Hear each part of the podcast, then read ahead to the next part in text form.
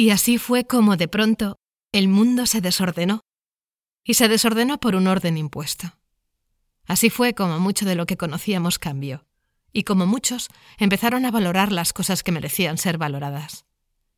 Como el miedo se adueñó de muchos corazones, a la par que la solidaridad, la entrega y el amor inundaron muchos otros. Desde muchos sitios llegaban mensajes de apoyo, muestras de cariño para todos los luchadores, para los valientes que permanecían postrados, convalecientes,